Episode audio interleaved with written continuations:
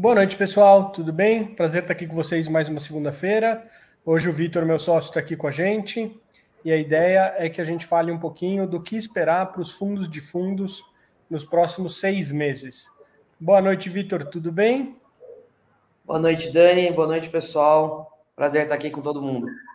Ô, Vitinho, recentemente, semana passada, né, o IFIX passou aí os 3 mil pontos pela primeira vez desde finalzinho de 2019, né? Então, basicamente quase três anos aí. Se o imóvel uh, tem 100k, a gente tem os 3k. o... Como é que você viu isso aí? Agosto, né? Os fundos imobiliários subiram para caramba, os FOFs subiram demais. Um... Passamos o primeiro turno da eleição, o mercado deu uma animada. Como é que você está vendo esse cenário geral, assim?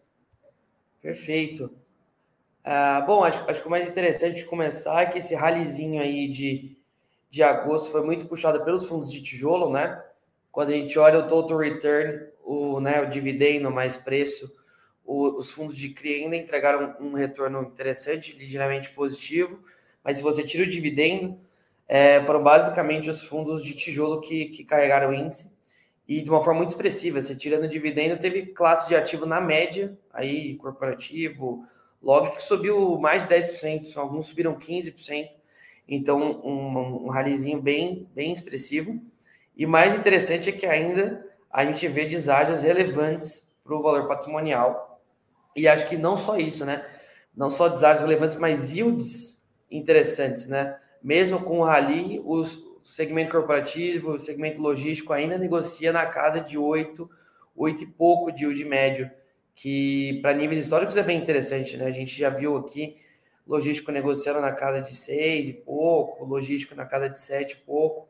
Então, mesmo com um rally, que acho que é um sinal de que o, o mercado voltou a olhar para o tijolo, voltou a ver um pico aí na taxa de juros real, né? A gente chegou a ver as NTNBs negociando em cerca de 7%. Ah, desculpa, inflação implícita em torno de 7%. Uh, as NTNBs aí chegaram a passar de 6%, agora já estão na casa de 5% alto. Então, acho que é um, é um cenário bem interessante de que o mercado começou a olhar de que o, chegamos no fundo do poço para o tijolo e mesmo andando um pouco ainda tem bastante coisa para andar. Casando com esse cenário de eleição, o que, eu, o que eu gosto de falar aqui, o Dani já está careca de ver, é que a gente vê que está barato, que está bom para comprar. Agora, ah, é o melhor ponto de compra, ótimo a gente não consegue, a gente tem bola de cristal aqui, a gente não consegue acertar, que a gente fala ali, o, a, acertar na mosca, né? O que a gente vê é que tá barato, o que pode acontecer assim, poxa, comprei, tá barato. Vai ter um momento de pouco maior de estresse, vai continuar barato por pouco mais, por mais alguns meses, mas a gente vê que tá barato e vê que é um momento de compra. Se vai ser o ponto ótimo de compra, a gente aqui dificilmente faz isso. Tanto é que, geral, o que a gente faz é o seguinte: ah, tá barato e tal tá cenário adverso, Poxa, eu quero comprar até 10% de risco nisso. Então, compro primeiro 2,5, depois compro mais 2,5, chego em 5. Aí vejo que, que tá interessante, falar, compro mais 2,5, chego a 7,5, deixo uma gordura de 2,5 para o mercado piorar bastante. É um cenário aí de, de inesperado, mas vim dando uma grande palhinha aí sobre o mercado de agosto, acho que é isso. Todo mundo voltou a olhar para tijolo, ainda continua barato, mesmo depois desse rally expressivo é, em que o tijolo aí finalmente desbancou um pouco os CRIs, coisa que a gente não via aí desde 2020, em resumo. O Vitor, você fez um comentário aqui é, interessante, né? Porque você colocou. Um, a gente não consegue acertar na mosca, né? Quer dizer, a gente fala que tá barato, mas talvez agora não seja a melhor hora de comprar para mim, o que a gente viu nos últimos três meses deixa claro que quando a gente tenta acertar na mosca, o que acontece é que a gente perde oportunidade, né? Por quê? É, vai lá por julho, a gente tinha muito claro, junho, julho, a gente tinha muito claro que a inflação ia ceder de uma forma expressiva, não é? Mas taxa de juros lá em cima, não sabemos se o Banco Central terminou o ciclo, se ainda tem mais alguma coisa. Eleição, né? Quantos dos nossos clientes falando, olha, até eleição não quero fazer nada, até eleição não quero fazer nada. Em agosto, o que aconteceu? ainda não sabíamos se o ciclo de alta de juros tinha se encerrado, a eleição ainda não tinha acontecido o primeiro turno, ou seja, todos os riscos estavam lá. Você podia argumentar, né? Falou, pô, tenho mais indicação que a inflação vem fraca, não é? Em agosto, os DIs fecharam para caramba, o IFIX subiu 5,7%, né? A gente tem fundos na nossa carteira que subiram 25%, 15%, 18%, né? Se a gente tivesse, vamos dizer, em fundo de CRI esperando esse momento, ou em caixa esperando esse momento, a única coisa que a gente ia ter conseguido é ficar de fora, né? Aí você fala assim, poxa, não, mas tudo bem, porque eu fiquei em fundo de CRI o ano inteiro e compensou. Não compensou, um mês que você está fora, né? E o IFIX subiu 5,7, o portfólio do MGFF mais dividendo, né? O, a cota do MGFF mais dividendo subiu, sei lá, 12. Mas assim, o nosso portfólio mais dividendo subiu 7,20, né? É basicamente tudo que o IFIX está subindo no ano. Você perde um mês, você perde o ano inteiro. E para a gente não ficar engenheiro de obra pronta, né? Que, poxa, subiu 15%. Por que, que eu falo que o importante é estar tá barato? Porque os fundos que subiram 15%, 20% e estão pagando, vamos pegar os mais líquidos aqui, dois clássicos corporativos, JC Rabes e Fund, que hoje estão pagando 8 e pouco de yield, 8 baixo. Pré o Rally estavam pagando 9 e pouco, que é muito historicamente para fundo corporativo, São Paulo, área primária. Então, assim, poxa, deu um rally 15%, andou, o carrego ainda é bom, mas menor. Se não tivesse nada, você está ganhando 9% de juros, muito né? Que a gente faz essa associação real, porque ativo bom repassa inflação. Então, acho que não é sem engenheiro de obra pronta. Até hoje a gente vê outros fundos que não andaram tanto, entregando yields de altos de mais de 8, 9, alguns até 10%, que eles podem não andar. Mas enquanto eles não andam, eu estou ganhando 9% de yield, 10%, com segurança, com liquidez. Então, até desculpa de interromper, Dani, mas é o que você falou. Poxa, gente, o pessoal, olha, 15%, eles estão falando agora fácil que já andou, né? Mas estava pagando já um carrego bom antes, e mesmo que não estivesse andando, você ia dar uma alocação. É, é, esse argumento, no nosso caso, não é válido, porque enquanto a gente tinha fundos de fundos com 70% de CRI, a gente tinha 70% em tijolo, quase, né? Então, quer dizer, estávamos posicionados para isso, não estamos olhando para trás e falando, ah, foi fácil. O...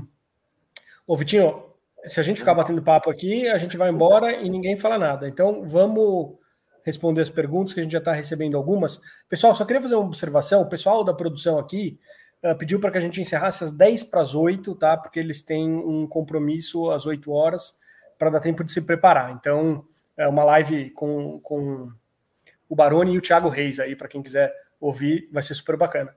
Um, vamos lá, Estevão, obrigado pela audiência, está sempre aqui conosco, várias perguntas boas já. Um, Existe alguma perspectiva do MGHT fazer alguma parceria com mais de uma rede, com, desculpa, com mais uma rede de hotéis fora a Celina no futuro? Estevão, a gente não tem nenhuma restrição quanto a isso, mas o segmento de hotel é um segmento muito difícil. E a maneira com que o segmento se organiza, em geral, que é o operador fica com um percentual da receita e o sócio investidor fica com lucro ou prejuízo, para a gente não funciona. Foi o que basicamente impediu que o MGHT ficasse anos aí sem pagar dividendo, como a gente está vendo em alguns outros casos. Alguns logo vão voltar, outros vão ficar muito tempo ainda sem pagar dividendo, porque a gente tem uma mecânica meio que de shopping, né? A gente tem o aluguel mínimo e o percentual caso uh, as operações tenham lucro. E a gente está muito confortável com a Celina, né? Inclusive a gente postou aí, se não me engano, semana passada, ou acho que foi semana passada, né, Vitinho? Que uhum. a Celina soltou um comunicado que está abrindo capital, né? Vai ser negociada na Nasdaq. Isso dá um fôlego gigantesco para a empresa, muito caixa, né? Então, estão uh, muito animados para investir. Acabaram, acabaram de uh, trazer uma pessoa que fez. Uh, o México hoje é uma das operações mais bem tocadas né, da Celina. A pessoa responsável por isso, a Megan, chegou no Brasil há cerca de dois meses para uh, fazer um pouco do trabalho que ela fez no México aqui. Então a gente está muito confortável com a Celina, não é? Mas se tiver uma outra rede que topa fazer negócio nos moldes que funcionam para a gente, para o nosso fundo, para os cotistas, e a gente acredita que tem oportunidades interessantes, sem dúvida a gente vai olhar, né? Mas um, por enquanto a parceria segue principalmente aí com a Celina. O Marcelo de Paula ele pergunta aqui: uh, o BCFF 11 é interessante? Marcelo, a gente procura sempre evitar um pouco assim respostas diretas de fundos de outros gestores. Então, eu vou dar uma resposta um pouco mais genérica, tá?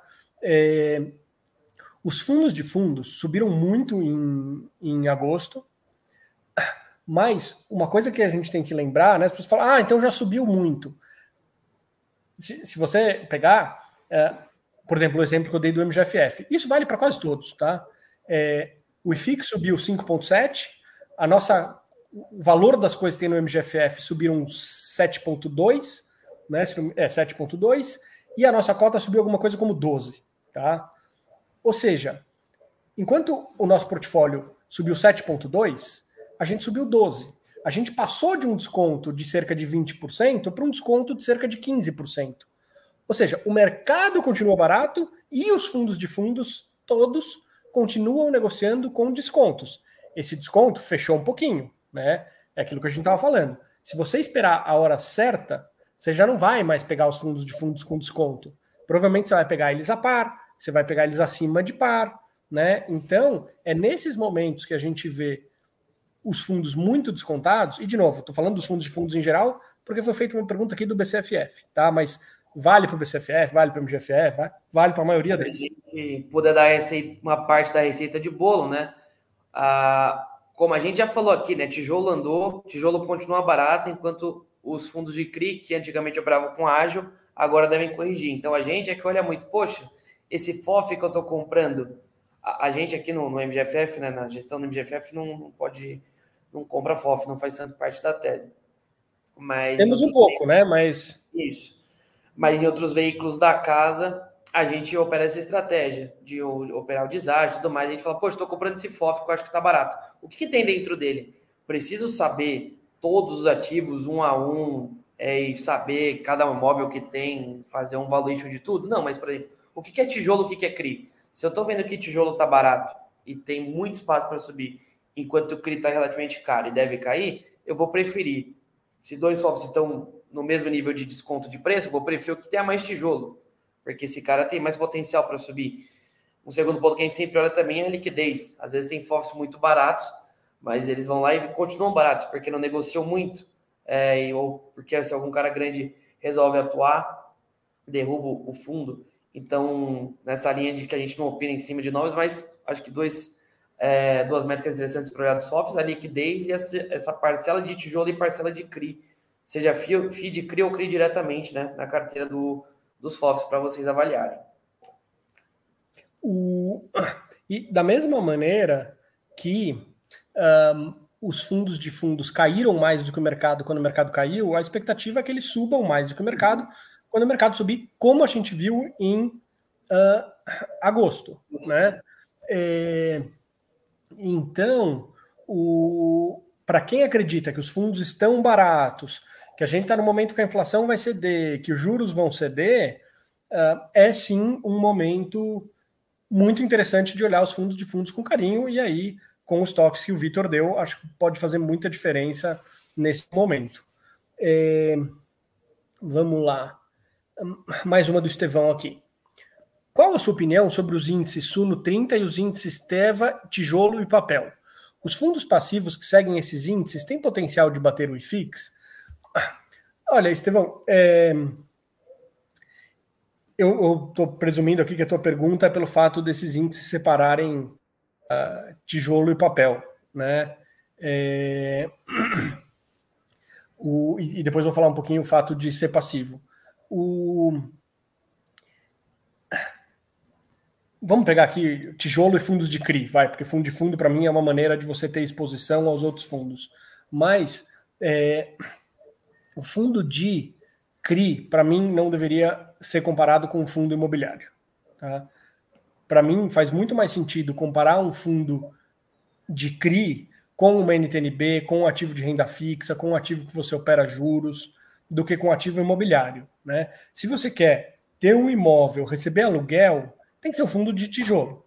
Se você quer um, se pegar um ativo que gera renda indexada à inflação, é, que tem um, uma. Um, sensibilidade grande com variações de taxa de juros, fundo de CRI, para mim são coisas totalmente diferentes. Tá? Inclusive, para diversos clientes nossos, a gente olha isso de maneira diferente.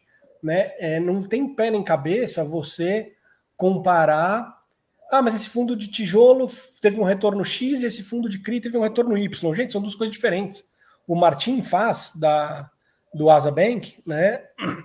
Tem uma frase que eu adoro. Ele fala assim: é, ele fala, pô, pergunta para mim se meu fundo aqui foi melhor do que o IFIX. E eu respondo: você pergunta para o seu gestor de equities se o fundo dele foi melhor do que um mix de Bovespa e IMAB, né? Porque quando você mistura fundo de CRI com fundo de tijolo, é isso que você está fazendo. Então, eu acho muito complicado seguir índices. E justamente porque os índices misturam isso, é, e sejam eles passivos, né? Ou, ou tenham lá suas regras definidas de, uh, de negociação, eu acho que é muito ruim. Por quê? É, veja, o que acontece? Vamos pegar o caso do IFIX. Nos últimos três anos, o que aconteceu? Os fundos de CRIs foram crescendo, crescendo, crescendo, tendo participações cada vez maiores no IFIX. O que, que a gente vai ver daqui para frente? Né? Provavelmente os fundos de tijolo surrando os fundos de papel. E aí o que vai acontecer? Esses índices vão estar muito mais, ou esses fundos que estão indexados a esses índices vão estar muito mais pesados em fundos de papel. E aí, conforme vem o próximo ciclo e os fundos de tijolo outperformam os fundos de CRI, o que vai acontecer? Um, os fundos de tijolo vão crescendo, vão crescendo no IFIX, no Suno 30, no que quer que seja, e um, a hora que o ciclo virar, esses índices vão estar pesados naquilo que vai outperformar e um, com uma exposição menor naquilo que deve bem. Então, eu sempre acredito, bom, por óbvio, né, a gente faz gestão de fundos aqui, mas a gente acredita que um, o fundo ativo consegue se posicionar muito melhor uh, nesses casos, principalmente nessas viradas de ciclo. É, Vitinho, vamos, vou começar a responder o Lúcio aqui, aí você me complementa. Uh, Lúcio Co Co qual a perspectiva de aumento de dividendos no MGFF? Deve chegar pelo menos nos 70 centavos? Olha, Lúcio, nossa cota patrimonial hoje está aí na casa dos 77, né, no último relatório. Um, então, para que a gente pagasse um dividendo de 70 centavos de forma recorrente, a gente precisaria estar tá entregando um yield aí na casa de 12. Né? É, hoje é muito difícil, né? a gente não consegue Uh, quer dizer, nenhum fundo de fundos entrega um yield deste tamanho, não é? Quer dizer, teria que, você teria que ir só para fundos de CRI muito agressivos para conseguir um retorno desse, tá? Então, o nosso dividendo recorrente hoje está na casa dos 55 centavos. A gente postou um gráfico um, no nosso Instagram muito interessante que mostra como desde o segundo trimestre de 2021 e 20, né? Não, 21, a gente veio subindo esse dividendo recorrente trimestre a trimestre de uma forma muito consistente. O nosso objetivo é este: é seguir aumentando com esse dividendo recorrente a cada trimestre, tá? Então, um dia a gente gostaria muito que o dividendo recorrente tivesse na casa dos 70 centavos. Provavelmente isso não vai acontecer no curto prazo. Agora, com o ciclo de alta de juros se encerrando, a inflação cedendo, né? Inclusive hoje, corrija se eu estiver errado, Vitinho, hoje saiu o GPM é, prévia menos 1,01, né? É, é, ou seja, números muito fortes. Mesmo que a gente tenha uma correção de combustíveis aí de gasolina nas próximas semanas em decorrência do corte do OPEC, aumento do preço do petróleo, é, a inflação deve seguir muito comportada. Quer dizer, um, o cenário para os fundos imobiliários, na nossa visão, está muito positivo. Se o mercado continuar com uma tendência positiva, o MGFF vai começar a realizar ganhos de capital com uma frequência maior e em volumes mais representativos, e aí a gente vai distribuir ganho. Aí a gente pode pagar dividendo de 60, 70, 80, um real, né? Quer dizer, depende do mês, como a gente já pagou no passado, não tem porque a gente não voltar a pagar no futuro. Você quer complementar alguma coisa, Vitinho? Não, já roubou, roubou minha festa aí, já falou bem, mas a ideia e o que a gente tenta deixar claro no, no relatório, né, que a gente faz esse esforço de sinalizar para o mercado agora o, qual é a recorrência do, da carteira do fundo, que é justamente nessa casa de 0,55, e vindo novos ganhos de capital, a gente certamente vai, vai distribuir e elevar o dividendo. Mas acho que com uma boa, uma boa, um bom guia aí do, do resultado do fundo, temos esse recorrente de 0,55. Obviamente, também a gente conseguindo realocar a carteira em, em, em, em carrego mais gordo, exemplo, a gente está vendo agora uma distorção interessante no mercado de, de CRI e PCA, em que o pessoal estava acostumado a tirar 18, 20% de yield nominal, que durou aí um ano com a inflação forte, extraordinária. Agora a gente está vendo a oportunidade de eu ganhar um IPCA mais 9, até em alguns fundos high grade, e que independente da inflação vão ganhar um carrego, um recorrente alto. Então... E veja, IPCA mais 9 hoje, você fala, ah, beleza, não é brilhante. IPCA mais 9, a hora que a taxa de juros estiver em 8. E com liquidez, né? Com, a gente vê fundos de CRI líquidos com um bom perfil de risco das operações, negociando IPCA mais 8, quase 9 de cupom implícito das carteiras. Então, são oportunidades como essa que também a gente pode até eventualmente aumentar ainda mais o recorrente da carteira do fundo. É isso aí. Vitinho, recebi uma pergunta aqui que eu acho importante a gente responder. Um, pela, pela polêmica que a gente está vendo. Né? O Bruno Cabuto ele pergunta: Olá, o que você acha da venda do HGPO? Gente, é, eu vou dar aqui a minha opinião, a opinião da Mogno, o Vitinho pode dar a opinião dele, mas cada cotista tem que tomar sua decisão e votar na Assembleia. Pessoal, é, para os nossos clientes que tem, né? Infelizmente a gente tem uma posição pequena nesse fundo. A gente chegou a ter uma posição relevante que a gente vendeu há muito tempo atrás, na casa de 190, 200, né, Vitinho? E é assim, é, a gente vê um grupo de cotistas defendendo essa proposta, né, falando quer dizer temos que aceitar a proposta uh, para vender, uma proposta que se não me engano é 262 reais por cota. O, e tem um grupo de cotistas dizendo não, o prédio vale mais, né? Acho que daqui a dois anos a gente não vende por 37 mil metros, a gente vende, sei lá, por hipótese, a 45, né? É, ou mais que 45. Para mim, esse argumento uh, do vale mais, ele só é válido no vácuo. E ninguém está no vácuo, né? Por quê? Porque a pergunta que o cotista tem que se fazer é a seguinte: eu prefiro pegar esse dinheiro hoje e aplicar em quê? Né? eu sempre falo uma coisa que é muito difícil de entender para quem não é do mercado, mas que vale o esforço, que é tudo aquilo que a gente não vende, a gente compra todo dia. Né? Uhum. Ou seja, se eu tinha HGPO ontem e eu tenho HGPO hoje, eu ativamente tomei a decisão de não vender e, portanto, eu comprei. Né? É... Para o cotista que tem esse fundo há muito tempo, com preço médio muito mais baixo, né? 100 reais, 120, 150, 200, que seja. Qual a diferença de você vender essas cotas? Porque alguém pode falar, então vende as suas cotas no secundário e compra outra coisa. Não é tão fácil. Por quê? Por, uh, quando você vende o um imóvel e liquida o fundo, esse ganho todo ele é isento de imposto. Não é? Quer dizer, quem realizou o ganho de capital não foi o cotista vendendo a sua cota, foi o fundo vendendo o imóvel e o fundo tem o ganho de capital isento. Tá? Então, a minha visão é muito clara. Né? Se eu tivesse na física, se a gente tivesse no MGFF, um, minha posição seria vender, porque eu consigo pegar esse dinheiro, por exemplo, e aproveitar essa distorção que o Vitinho acabou de comentar nos fundos de CRI. Ou poderia comprar outros fundos de tijolo que estão muito mais descontados. Né? Quando a gente olha e fala, tudo bem, vamos dizer que esteja correto, né? que daqui a dois anos a gente venda o HGPO por uh, ah, 45 mil reais o metro. Gente, quantas, quantas outras oportunidades a gente acha que consegue entregar isso muito mais rápido? Vitinho, você quer me complementar? Não, acho que entra muito, né? Você leva, leva para um ponto muito bom, que é do cuja oportunidade, né?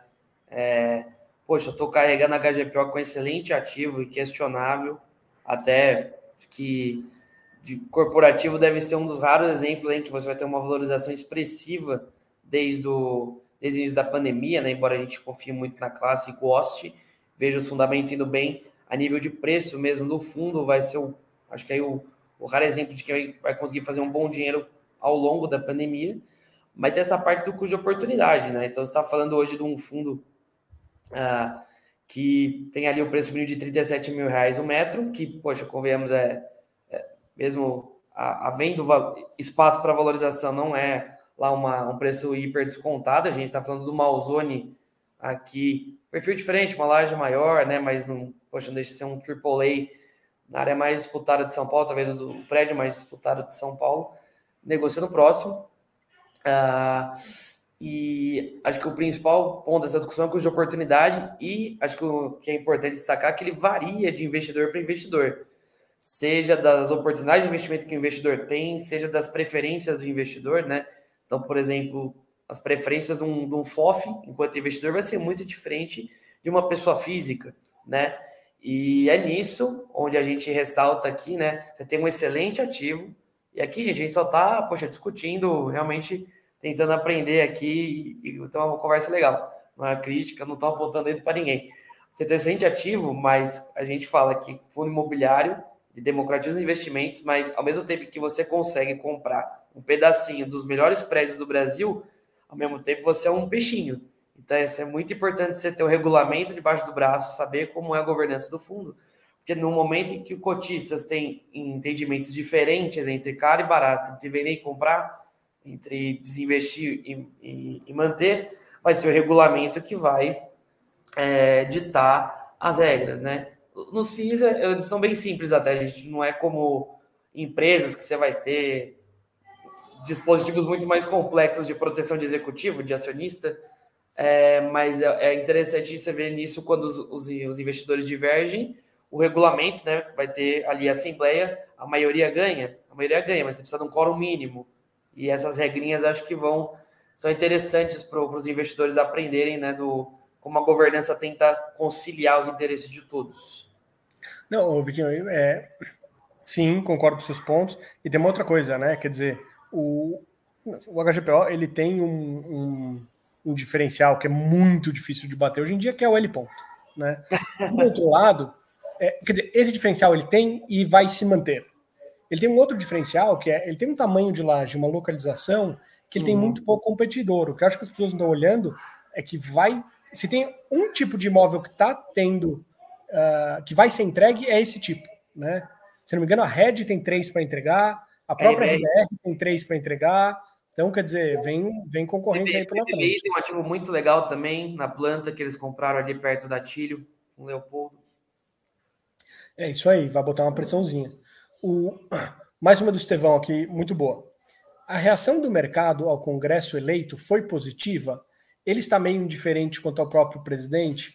Olha, Estevão, é, o indiferente é engraçado, porque a gente vê defensores fortes dos dois lados. Então, eu diria que talvez, na média, tenha alguma indiferença, mas olha, eu conheço pouco gestor que é de fato fala, para mim é tanto faz se para lá ou para cá, né?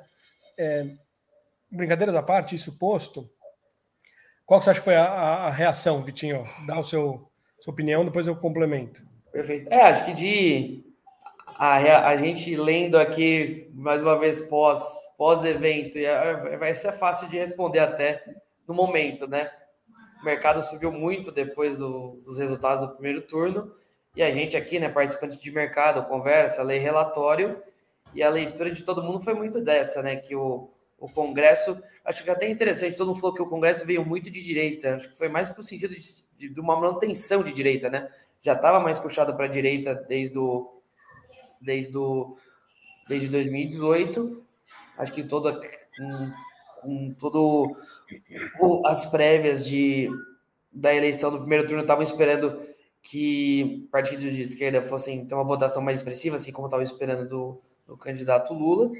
E aí, com a surpresa de ter vindo o Congresso de partidos mais conservadores ainda mantendo uma maioria, pensaram, poxa, mesmo que um, uma pauta de esquerda ganhe, exigindo aí mais gastos, mais pressão no, nos gastos públicos, você vai ter um contraponto no Congresso, né? Acho que a leitura do mercado foi bem clara quanto a isso. Ibovespa subiu, você viu uma narrativa nesse sentido. Ah, Agora, do nosso lado aqui, a gente fala, né? A gente, antes mais que tudo, entende de imobiliário. A macroeconomia a gente deixa muito para tomar o, o, que o mercado fala, a gente tenta tomar como dado. É, agora, uma, um ponto interessante, ainda fechando nesse tema, é, por exemplo, do, de, da pauta de impostos, né? Então, por exemplo, se você tem um, um governo que, mesmo que queira gastar mais, é, e antigamente você tinha ali sempre o requisito a, a, a puxar a caixa registradora ali do contribuinte para financiar, talvez com, com, com, partidos mais conservadores, o Congresso fala, opa, não é tão fácil assim, não é pegar dinheiro antes, né, aumentando o endividamento público e depois a gente resolve taxando, né? Acho que o principal aqui seria uma oposição forte ao aumento de impostos, que acho que é importante aqui, dada a alta carga tributária que o país já tem. Não, Vitinho, assim, é, eu acho, para complementar, dois comentários, né? É, o Congresso do jeito que está, e por que que, por que, Estevão, eu acho que o mercado reagiu tão bem na segunda-feira pós primeiro turno? É, ficou claro que a disputa é mais apertada do que se imaginava, né? Isso tem o seguinte, embute a seguinte mensagem: ninguém tem carta branca, né? Não é que você ganhou de lavada e faz aí o que você quiser, tá? Tá apertado. E um, o Congresso, do jeito que ficou, basicamente força quem quer que ganhe a sentar para negociar de uma forma mais ativa, não é? Então, um, a composição da Câmara, do Senado, acabou trazendo uma percepção de que eu não vou ter loucura nem para um lado nem para o outro. Quer dizer, esse é o, o. Desculpa, gente, me dá um minuto. Nossa. Desculpa, gente, um minutinho, eu já vou uh, voltar aqui. O, então, ficou com a impressão de que uh, a coisa vai ser mais tranquila no ano que vem. É... Uma outra coisa, a gente vê uma série de economistas e pessoas falando assim: não, mas se o país continuar na trajetória fiscal que está, é... ano que vem vai ser muito complicado. Gente, todo governo da história que a gente tem gasta mais em ano eleitoral, e tradicionalmente no primeiro e no segundo ano de mandato de todos os governos, a coisa é muito mais uh, comedida, muito mais controlada. Então, a gente não tem essa visão que ano que vem uh, vai ser um descontrole fiscal. Inclusive, este é o primeiro ano em 10, 12 anos, agora não tenho o número exato, em que a gente vai ter superávit primário. é a primeira vez que a gente tem um ano de eleição que a gente vai terminar com fiscal melhor do que a gente começou. Então, é, nossa visão, a coisa está bem mais calma do que poderia estar. Uh, vamos lá. Vitinho, é, vamos responder a pergunta do Lúcio aqui. Começa e eu já volto. Vou resolver aqui a luz. Para o MGFF, poderiam incluir o valor do VP dos fundos na carteira no relatório? Enquanto anda esse valor? Basicamente aquela história do desconto duplo, né? Claro. Que o desejo do, do investidor é uma ordem. Vamos providenciar já para os para os próximos relatórios. Acho que a gente perdeu o Daniel. Caiu aqui.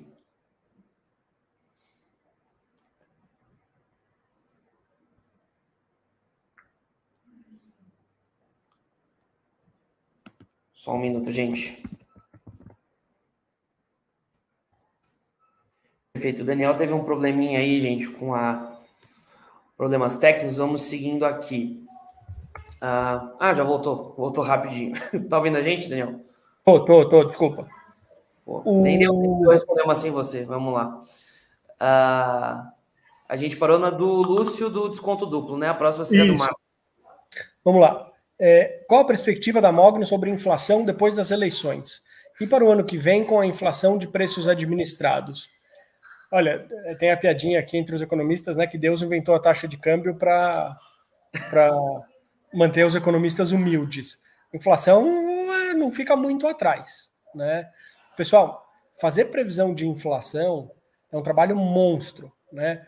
As consultorias, os bancos que fazem isso, tem equipe de coleta de preço. O pessoal vai no supermercado e fica vendo etiqueta, né? O que, mudou no arroz, o que mudou na cebola, o que mudou uh, isso, aquilo. Envolve preço de petróleo, envolve câmbio, envolve 200 milhões de variáveis que é muito difícil de fazer e de acertar. Mesmo porque a gente faz uma previsão para o mês que vem, o Putin invade a Ucrânia, o preço do gás muda, o preço do petróleo muda, a coisa muda toda. Né? Então, a gente procura sempre trabalhar com inputs que a gente recebe do mercado, a gente não faz a nossa uh, previsão.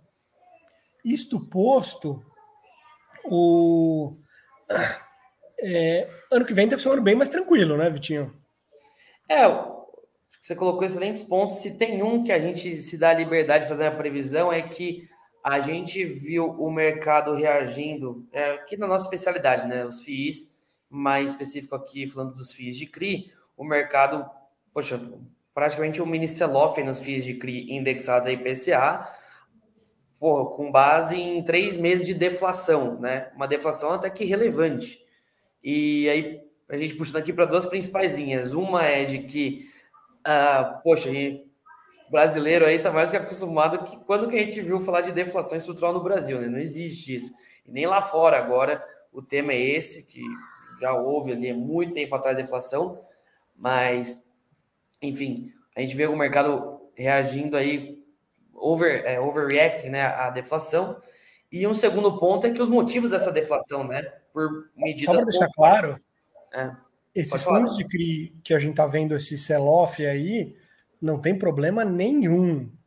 Continuam adimplentes, é. continuam bem geridos, estão nos seus mandatos, né? Assim, zero, zero, zero estresse. A proposta deles é que o dividendo aumente quando a inflação aumenta e diminua quando a inflação diminui, né? O pessoal tá botando na perpetuidade é, Exato. um negócio que não tem pé nem cabeça. Inclusive, o risco desses fundos diminui, porque fica mais fácil para os devedores honrarem as suas obrigações. Então, não só falta, na nossa visão, fundamentos estruturais como a deflação, como os fundamentos ou os motivos pontuais que explicam essa deflação são muito temporários, né? Que é a redução do ICMS para to em todos os estados, a dinâmica do preço da gasolina, agora que voltou um pouco com a dinâmica melhor do mercado do petróleo. É, então, se tem um dos poucos pontos que a gente tem de inflação é de que ela vai acelerar um pouco para níveis, vamos dizer, a, razoáveis, né? No, no, curto, médio prazo, aí, a partir da virada do ano. Pode falar, pode, pode complementar. É importante lembrar que inflação ela é variação, não é, não é nível, né? Ah. Então, quer dizer, para ser deflação, não é que as coisas não podem subir, as coisas têm que cair. E para cair, assim, como a gente está vendo, né? É, meio por cento, 0,8%, o GPI, o GP uh, hoje prévia de 1,01%, é muita queda, né? Isso na nossa visão não se sustenta. Então, que a gente tem ano que vem alguma coisa na casa de 5, a hora que você pega uma carteira que está rendendo, por hipótese, alguma coisa como PCA mais 9, você tira um de custo sobre IPCA mais 8, você está falando de 13 de renda líquida, né? a hora que a taxa de juros sair de 13,75 para 11, para 10, para 9, isso aí vai ser uma loucura. E dando uma palhinha só, acho que além da inflação de administrados, é, petróleo, como a gente falou, né, é o mais complicado por conta da, de toda a dinâmica internacional do preço do petróleo. Né? O Brasil, há alguns anos agora, vem praticando a política de acompanhar os preços internacionais, mas acho que o grande ganho que a gente não vê muito é, risco de perder esse ganho ano que vem, né, de positivo, é energia elétrica, né? Se a gente vinha aí de anos de risco de, é, de desab... não desabastecimento, de falta de energia, mas de encarecimento, né, de escassez, de nível baixo dos reservatórios, foi nesse ano realmente que as chuvas ajudaram muito e agora os reservatórios realmente estão em outro patamar e a gente vindo talvez uma temporada média de chuvas já vai ajudar. Se vier outra temporada boa, aí realmente que o preço de energia deve deve realmente ficar para por um bom tempo em um patamar baixo. Acho que esse é um ganho que a gente ganhou por alguns, por alguns anos, né, da, da energia mais barata. É, a gente tem uma série de. É, quer dizer, o PIB vem surpreendendo para cima esse ano, é, e, e, as pessoas. A gente vê muita gente falando assim: ah, o crescimento está mais forte que o esperado. Mas não é só que o crescimento está mais forte que o esperado, ele está mais forte com uma qualidade melhor do que vinha acontecendo, não é? é muito investimento em infraestrutura e tal. Então, se a gente conseguir seguir com esse nível de investimento há algum tempo, mais alguns anos, é, a gente começa a resolver, por exemplo, né? Outro dia a gente estava conversando com o pessoal da Partage, né? Que é um grupo muito forte de shopping center. Ah, se a gente continuar crescendo nesse ritmo, vai faltar, vai ter apagão, né? Precisamos correr atrás para que essas coisas não aconteçam, né? É, então é, é importante que a gente faça a lição de casa. Vitinho, o Estevão faz uma pergunta aqui. É possível saber se a alta do IFIX foi mais causada pelas pessoas físicas, institucionais ou estrangeiros? Perfeito. A gente tem aqui a. Esses monitoramentos são possíveis, a gente tem aqui contato com mesas de brokers e que realizam isso tudo mais a fundo.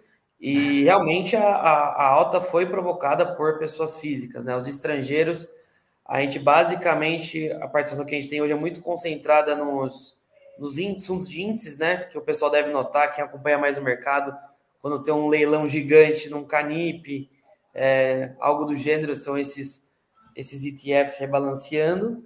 Mas o, o grosso da alta foi realmente causada por pessoas físicas aí que aumentaram o volume comprador desde julho. É, enquanto os institucionais ainda também muito concentrados nos FOFs, né? A gente teve um ensaio ali em 2019 da entrada de alguns FIAs, alguns multimercados. A gente até hoje vê alguns caras desses mais ah, exóticos que são pouco ativos, mas em volume mesmo, quem domina em institucional são os FOFs, né? Os, os fundos como o MGFF, o Alfa, PCFF, HFOF, e os estrangeiros são em grande parte ETFs, né? Então, realmente, quem dá fluxo ainda, quem faz preço, são as pessoas físicas. Os FOFs vêm com a carteira um pouco travada, né? É por conta da, a, do mercado estar tá recuperando mais para agora, desde ali do, de 2019, como o Daniel colocou, atingindo os 3 mil pontos só agora.